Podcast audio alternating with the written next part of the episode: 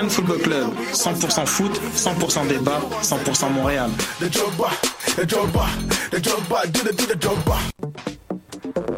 Vous en avez assez de faire des photos moches? Écoutez Objectif numérique où on vous donne des conseils, on teste des produits, on vous tient au courant des dernières nouvelles en matière de photographie et on vous suggère des sites ou des photographes à suivre. Tous les samedis, 13h. Voyage au bout de la nuit, c'est ton émission d'ambiance nocturne sur le Nightlife Underground montréalais. Découvertes musicales, chroniques culturelles et idées de sortie pour divertir tes nuits urbaines. Voyage au bout de la nuit, c'est l'émission nocturne de choc.ca. Eh, j'ai un plan pour voir et écouter des shows gratuitement toutes les semaines. Le studio, c'est le podcast live de choc.ca. Toutes les semaines, retrouvez le meilleur de l'alternative musicale québécoise pour une session live et une entrevue. Vous pourrez suivre l'émission tous les mardis à 17h30 en vidéo direct sur le Facebook de choc.ca et en audio sur le site internet de la station. Et si vous avez manqué l'émission, pas de problème, retrouvez le studio sur nos plateformes podcast et en vidéo sur YouTube. Musique.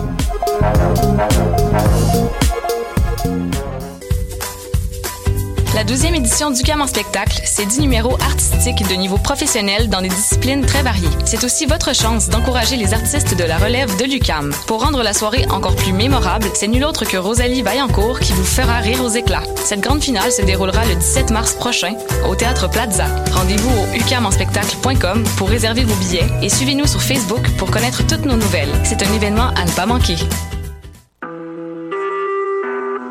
Vous écoutez Choc pour sortir des ondes.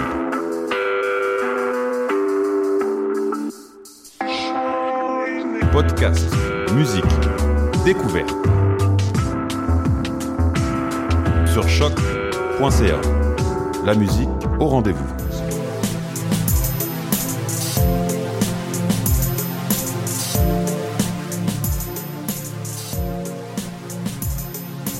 Auditeurs de choc.ca, ici Clément Barguin et vous écoutez Le Monde en Marge, une émission d'actualité internationale dans laquelle on s'intéresse à des sujets dont on n'a pas beaucoup entendu parler dans les médias québécois. Aujourd'hui, on va s'intéresser à la prochaine visite de Donald Trump aux États-Unis. Ce sera avec Flavien De Guillaume. Alice Zanetta nous parlera du référendum turc qui renforcera les pouvoirs du président Erdogan s'il est voté le 16 avril prochain. Salut Alice. Salut Clément. Pour son billet d'humeur, Anna Villandré nous parlera de la crise humanitaire et alimentaire. Salut Anna. Pour finir, Alexandre Moranville-Ouellette fera le point sur la situation au Japon, six ans après la catastrophe nucléaire de Fukushima. Salut Alexandre. Salut. Bienvenue à tous.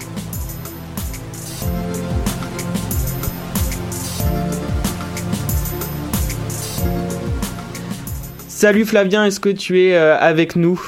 Oui, je suis avec vous. Tu viens Salut nous- à tous. Salut, tu viens aujourd'hui nous parler de la reine d'Angleterre. Oui, oui, vous emballez pas, je sais, je sais, un Français qui parle des Anglais, ça peut être que méchant. Alors d'abord, même si c'est vrai, euh, je vais rien dire contre votre reine, puisque c'est votre reine.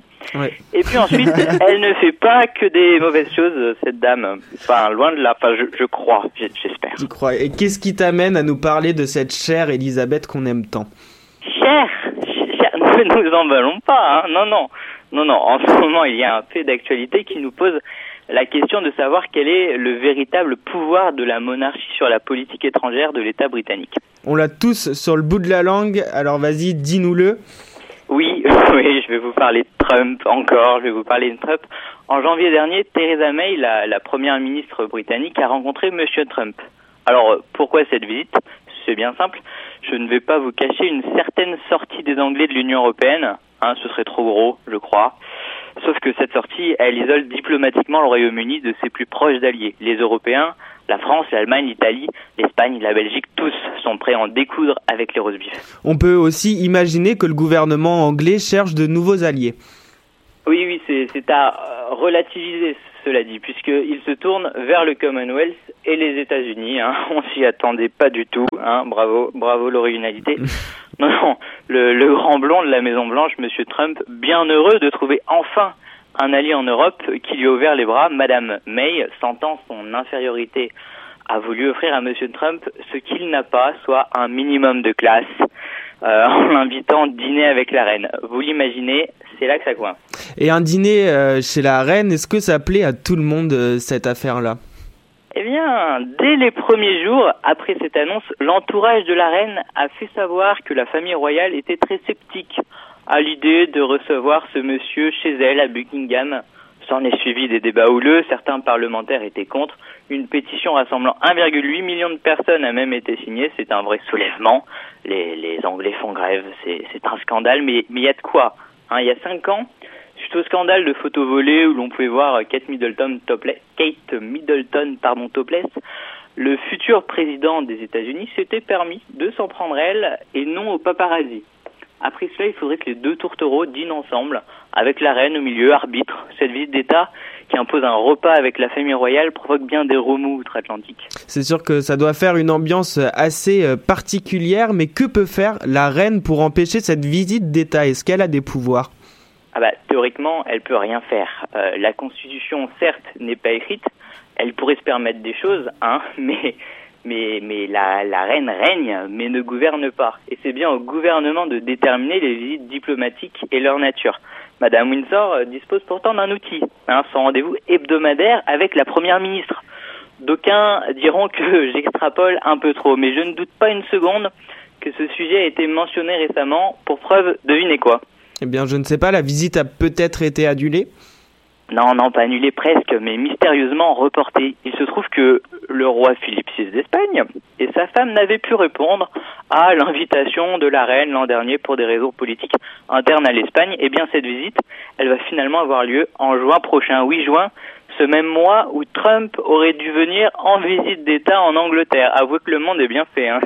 Ça tombe bien, Ce même Trump euh, dont la visite a été reportée à l'automne pour soi-disant laisser l'affaire décanter. Non, la reine n'a aucun pouvoir en théorie. En théorie, oui. Mais une fois de plus, avec l'appui de ces sujets, la reine a montré qu'elle n'était pas dénuée d'influence, même lorsqu'il s'agit des sujets les plus importants que sont les relations anglo-états-uniennes. C'est une affaire euh, à suivre. Merci beaucoup Flavien de nous avoir euh, parlé de ce sujet et on te retrouve la semaine prochaine. Salut. Salut.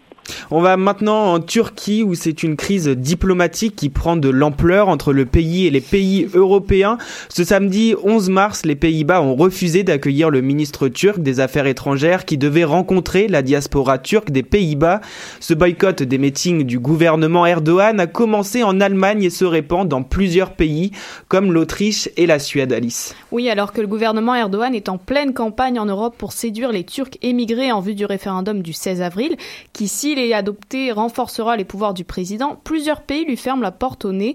Samedi, c'est la ministre de la Famille qui a été expulsée du pays et l'avion du ministre des Affaires étrangères n'a même pas pu fouler le sol. Ces derniers jours, plusieurs meetings ont été annulés ou vont l'être, notamment en Allemagne, en Autriche et en Suède, mais aucun pays n'avait encore refusé, comme les Pays-Bas, directement l'entrée du gouvernement turc sur son sol. Et l'attitude réfractaire des Pays-Bas a suscité la réaction de la population et des politiciens. Oui, il y a eu près d'un million de manifestants munis de drapeaux turcs qui s'étaient rassemblés dans la soirée près du consulat de Turquie à Rotterdam sous prétexte d'une atteinte à la liberté d'expression. Le président Erdogan a réagi lui aussi. Il souhaite sanctionner les actes des officiels néerlandais en les qualifiant même de vestiges du nazisme, des propos qui ont été jugés fous et déplacés par le premier ministre néerlandais. La France joue quant à elle l'apaisement en invitant les autorités turques à éviter les excès et la provocation. Ce dimanche 12 mars, le ministre turc des Affaires étrangères a pu participer à une réunion publique sur le sol français, un mouvement de désolidarisation de l'Europe qui a été incompris et critiqué par plusieurs politiciens français. Et pourquoi plusieurs pays européens comme l'Autriche, l'Allemagne, la Suède et les Pays-Bas ferment leurs portes au meeting du gouvernement d'Erdogan? Donc la plupart des pays voient en ces rencontres un risque de trouble à l'ordre public. Donc ça c'est pour la version officielle, mais on voit bien que la promotion du oui au référendum par le gouvernement turc génère des malaises dans plusieurs pays européens. Les Pays-Bas ont refusé l'entrée des représentants du gouvernement d'Erdogan pour cette même raison, le risque de trouble à l'ordre public, mais aussi parce que les Pays-Bas ne veulent pas cautionner la campagne politique du gouvernement pour un référendum et concrètement, en quoi consiste ce référendum? Alors ce, fameux référendum est, est plutôt controversé puisqu'il vise la centralisation de pouvoirs exécutifs aux mains du président Erdogan tout en supprimant tout simplement la fonction du Premier ministre. Donc si le référendum l'emporte, Erdogan détiendra l'ensemble des pouvoirs législatifs, exécutifs et judiciaires et pourra se maintenir au pouvoir jusqu'en 2020 1949 en briguant de nouveaux mandats. Donc ce référendum survient après le coup d'État raté de juillet 2016 et les purges qui s'en sont suivies au niveau de la politique et de la presse. Il y a eu 200 000 fonctionnaires qui ont été limogés. On peut comprendre ici qu'Erdogan veut renforcer son pouvoir dans un contexte politique instable et on sait encore que la Turquie est, euh, est en état d'urgence. C'est ça. Et si le référendum se passe en Turquie, pourquoi ces meetings en Europe sont importants pour le gouvernement du président Erdogan? Quels sont les enjeux? Ah, Ces rencontres sont organisées par le parti au pouvoir, l'AKP, dont Erdogan fait partie, un parti conservateur, avec le but, ils font ces meetings avec le but de convaincre l'importante diaspora turque à travers l'Europe de voter oui à ce référendum du 16 avril. Cette diaspora est primordiale pour pour Erdogan parce qu'elle représentera environ un point dans le vote final du référendum selon le politologue turc Ahmet Insel qui a été interrogé par Le Monde.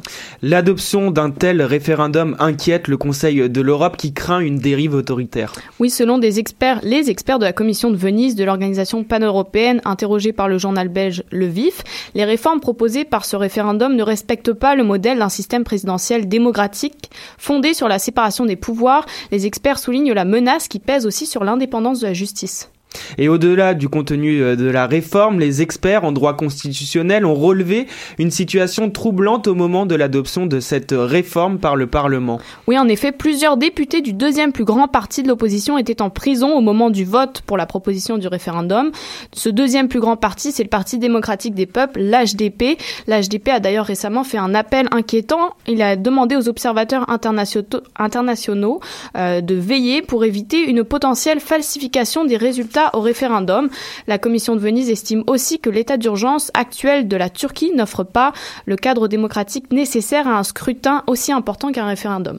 Un référendum constitutionnel, ouais, qui aura lieu le 16 avril prochain en Turquie. Merci euh, Alice.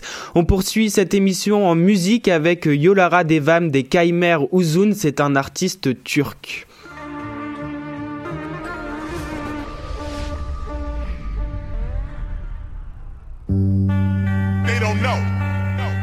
If, if, if, if they don't know. If they don't know. If they, if they don't know. If they don't know. If they don't know.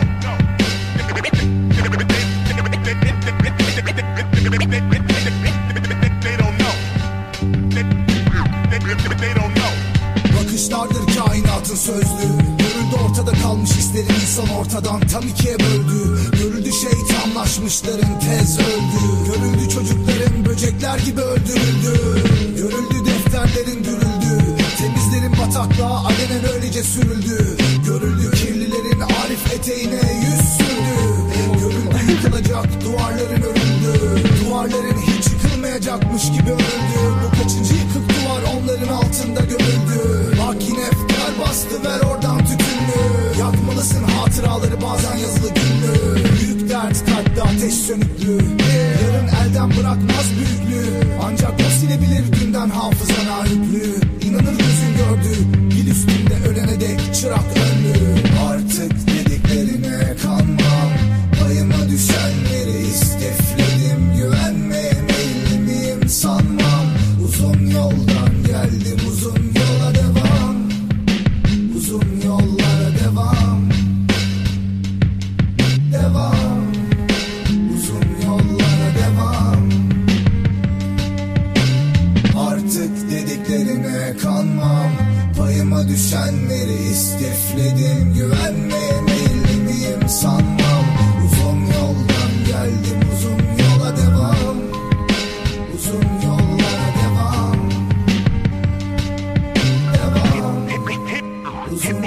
yollara devam De retour sur les ondes de choc.ca, merci d'écouter Le Monde en Marge. On est avec Anna Villandré pour son billet d'humeur. Bonjour Anna, vous me semblez de très très bonne humeur aujourd'hui. Oui, bonjour Clément. Oui, effectivement, je suis vraiment... Euh, pardon, j'arrive plus à parler parce qu'on vient de me raconter une blague avant de rentrer en studio.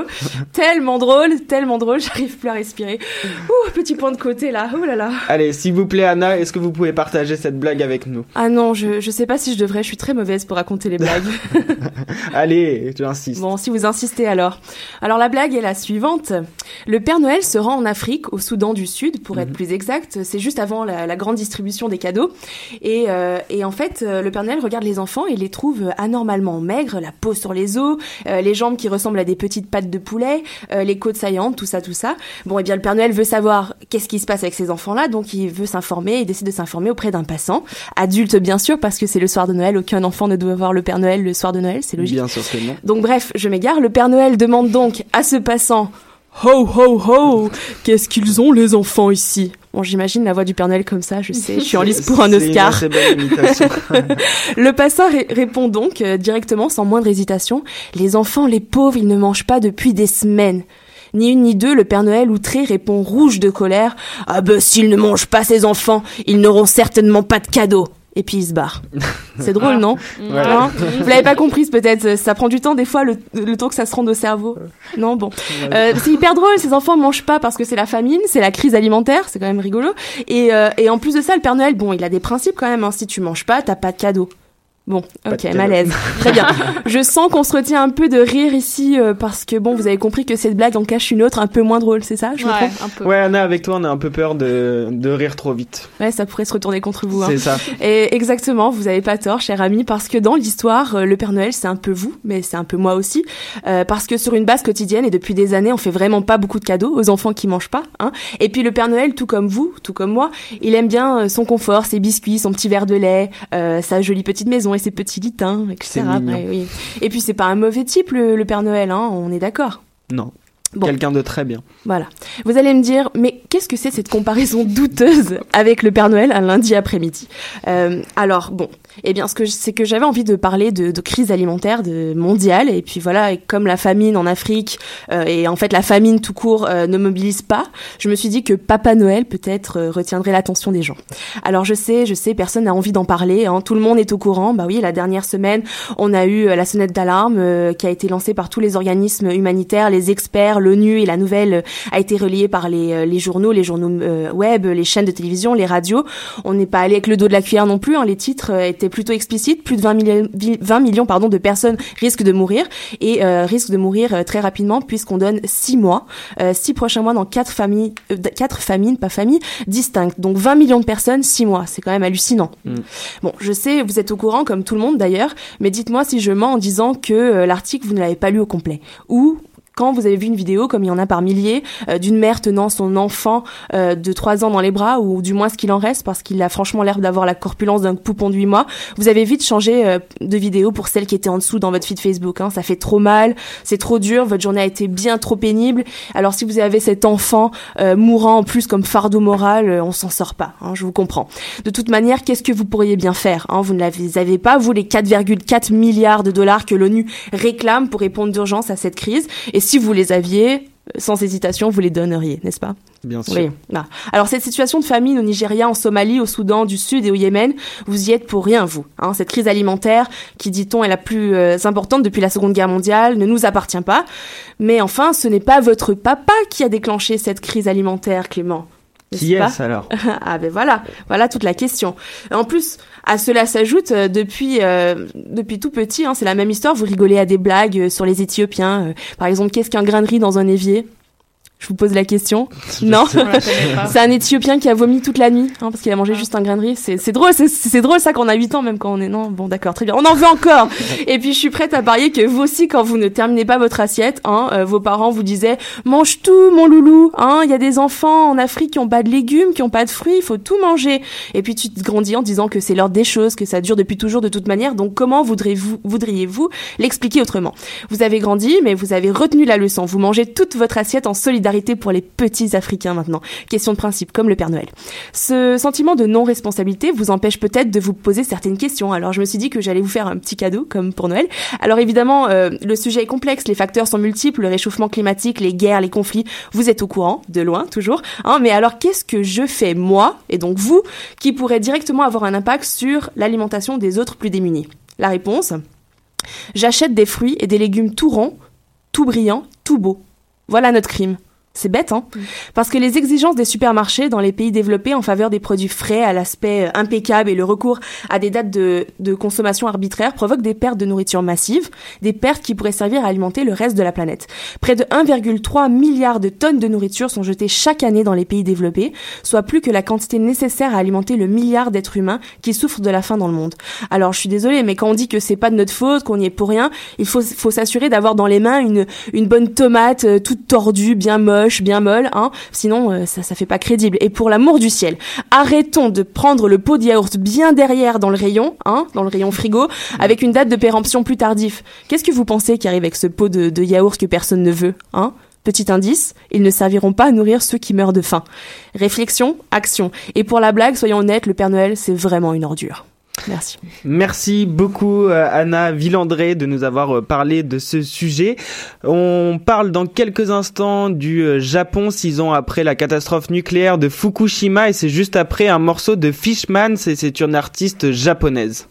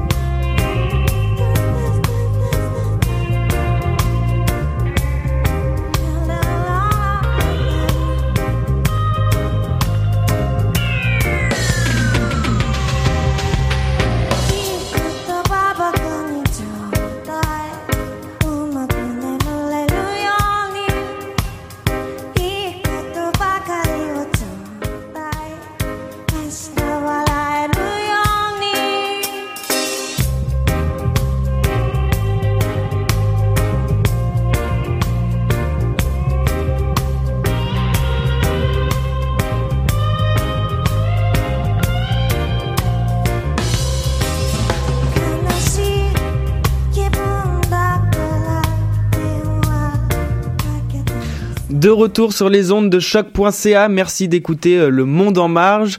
Samedi, le 11 mars dernier, marquait le sixième anniversaire de la tragédie nucléaire de Fukushima au Japon. Or, si les dangers immédiats de la catastrophe n'inquiètent plus aujourd'hui, de nombreuses conséquences perdurent au sein de la population dans la région, Alexandre. Oui, euh, tout à fait. Écoutez, Clément, euh, en ce moment, il y a une commémoration nationale qui a été organisée au Japon euh, samedi dernier. ils ont rendu hommage à tous les sinistrés, ceux qui ont succombé sous les décombres du séisme, ceux qui ont été engloutis par la vague, et les habitants également qui ont dû quitter sur le champ ou peu après leur village à cause de la contamination radioactive. Hein, on connaît cette contamination célèbre à Tchernobyl, célèbre après les explosions aussi qui ont déjà eu au Japon suite aux bombes. Bref, le nombre des victimes s'élève aujourd'hui à plus de 21 000. Il y a 118 000 personnes également qui ont dû être évacuées selon les différents chiffres qui ont été publiés par la préfecture de Fukushima en 2015. Donc, le gouvernement japonais, depuis l'alternance du pouvoir en 2012, a néanmoins décidé de relancer ses réacteurs nucléaires qui ont dû être mis à l'arrêt après l'accident. Alors, c'est tous les réacteurs nucléaires de toutes les centrales au Japon qui ont dû être arrêtés, pour ceux qui ne le savaient pas. Et euh, en dépit de l'opinion publique, qui est défavorable à 58%, ils ont relancé tous les réacteurs nucléaires euh, l'année dernière. Euh, le premier ministre Shinzo Abe a déclaré qu'il ne pouvait pas, le Japon ne pouvait pas se priver de l'énergie nucléaire, et c'est ce qu'il a déclaré en décembre 2015. Donc. Et est-ce que les personnes qui ont euh, évacué, est-ce qu'elles pourront retourner chez elles dans peu de temps? Peu à peu, oui. Les habitants des lieux sinistrés de Fukushima sont euh, peu à peu rappelés à leur village, mais euh, il y a un hic à tout cela. C'est un retour qui se fait sous la contrainte dans beaucoup de cas, parce que la compagnie d'électricité TEPCO et l'État avaient annoncé, ont annoncé la fin prochaine des de toutes les subventions, les indemnités dans le fond qui étaient versées aux déplacés depuis la catastrophe. Hein, la compagnie a été jugée responsable d'une partie des dégâts et donc a compensé depuis l'incident, depuis six ans. Toutes ces, tous ces gens-là qui sont déplacés euh, sont dispersés à travers le pays. Puis il y a beaucoup de sinistrés nucléaires qui ont pas le choix justement de revenir, eux qui se sont fait une nouvelle vie, ont, ont loué un nouveau logement dans une autre préfecture, etc. Donc il y en a beaucoup qui ne souhaitent pas revenir, mais on les contraint tout de même à y retourner. Euh, leur exil forcé s'est avéré très difficile en plus dans beaucoup de cas. Il y a un bon nombre de réfugiés de Fukushima qui ont fait face à des brimades dans leur lieu d'accueil, à des paroles, à des gestes offensants également. Pourquoi? Pourquoi tous ces gestes offensants? Écoutez, euh, suite aux incidents, la, la compagnie, là, comme j'ai expliqué, TEPCO, les indemnités, il y a beaucoup de gens chez qui ça a suscité de la défiance et de la jalousie. On a beaucoup de Japonais qui sont très fâchés que ces gens-là soient, euh, parce qu'ils étaient dans la région de Fukushima, donc eux ont des privilèges, reçoivent de l'argent euh, sans rien faire. Alors, il y a des médias qui ont apporté fin 2016, euh, entre autres le cas d'un collégien de 13 ans qui était scolarisé à Yokohama, au sud de la capitale, qui a été traité de germe par ses camarades de classe qui lui ont volé, qui ont près de 1,5 million d'yens, selon ce que rapporte le, journal. Près de 12 000 dollars en l'intimidant. Bon, volant son, c'est plus que de l'argent de lunch, on s'entend à ce moment-là. Euh, à Niigata, qui est une préfecture également dans le nord, il y a une école du primaire qui a subi les mêmes insultes de la part de ses camarades et de son professeur principal. Euh, ce dernier a nié, mais quand il était confronté au témoignage de plusieurs élèves, il a admis les faits et s'est excusé. Donc les professeurs s'y mettent aussi, c'est ça qu'on doit comprendre? Oui, c'est des propos troublants hein, qui ont déjà été, euh, qui avaient déjà été vus un peu à la suite justement des bombardements américains du Japon à la fin de la deuxième guerre mondiale. Tous ces gens qui ont été contaminés, qui étaient considérés comme étant euh, un peu une nuisance ou des porteurs de, de germes, qu'on vient de dire. Il y a une mère de famille qui a témoigné pas plus tard qu'hier de propos troublants qui avaient été adressés à son fils à l'école. Euh, je, je, vais citer la phrase à ce moment-là. Tu viens de Fukushima et tu vas bientôt mourir d'une leucémie. Alors, on a dit ça à un jeune, un jeune enfant. Là. son professeur avait même ajouté que ça surviendrait sûrement au collège, que ça allait arriver de toute façon. Alors, les moqueries, oui, comme vous dites, c'est de la part d'un élève, on sait, les enfants, c'est souvent méchant sans le vouloir. Mm. C'est déjà limite, hein. Mais des professeurs, où va le monde? On se le demande. Alors, il y a les quelques 80 000 évacués de Fukushima, le problème il se limite pas juste aux vexations en plus, euh, ni aux craintes d'avoir été exposés aux radiations. Les personnes déplacées redoutent aussi de trouver personne avec qui se marier, avoir des enfants, un sentiment qui rappelle justement celle d'après les bombardements.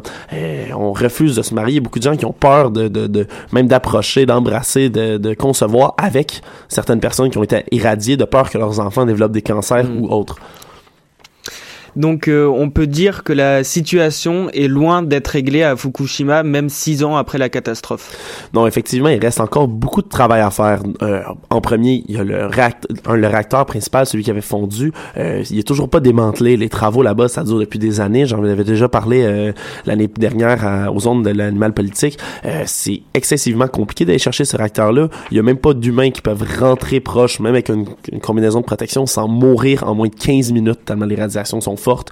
Euh, sont obligés d'envoyer des robots, puis encore là, les robots meurent au bout d'une heure euh, en les envoyant là-dedans. Alors, c'est super compliqué à démanteler. Euh, il y a le procès pour la négligence de TEPCO qui a été qui a débuté l'année dernière, à peu près à pareille date, qui continue encore. On, il y a toujours des preuves qui sortent dans ce cas-là, malgré les indemnités versées. On les accusait de négligence, entre autres, à cause de leur, en anglais, le seawall, le mur de la mer, qui était censé protéger, comme on sait que c'est une installation frontière, contre les tsunamis. Il y a mhm. des courriels compromettants qui parlaient justement que on, on aurait fait preuve de négligence, qu'on aurait moins investi dans le mur ça leur revient dans la face. Bref, le Japon, cependant, lui, se dit prêt pour les Olympiques de 2020, qui vont avoir lieu euh, à Tokyo. Alors, euh, on va voir si d'ici là, ils vont avoir réussi à nettoyer, mais on estime que ce sera pas avant 2020 tout de même. Ouais, ça va encore prendre de, nombreuses années pour régler euh, la situation à Fukushima. C'est ce qui conclut cette émission. Merci Alice, merci Anna, merci Alexandre et merci à Flavien. On se retrouve la semaine prochaine à 13h30 sur les ondes de choc.ca. Salut à tous.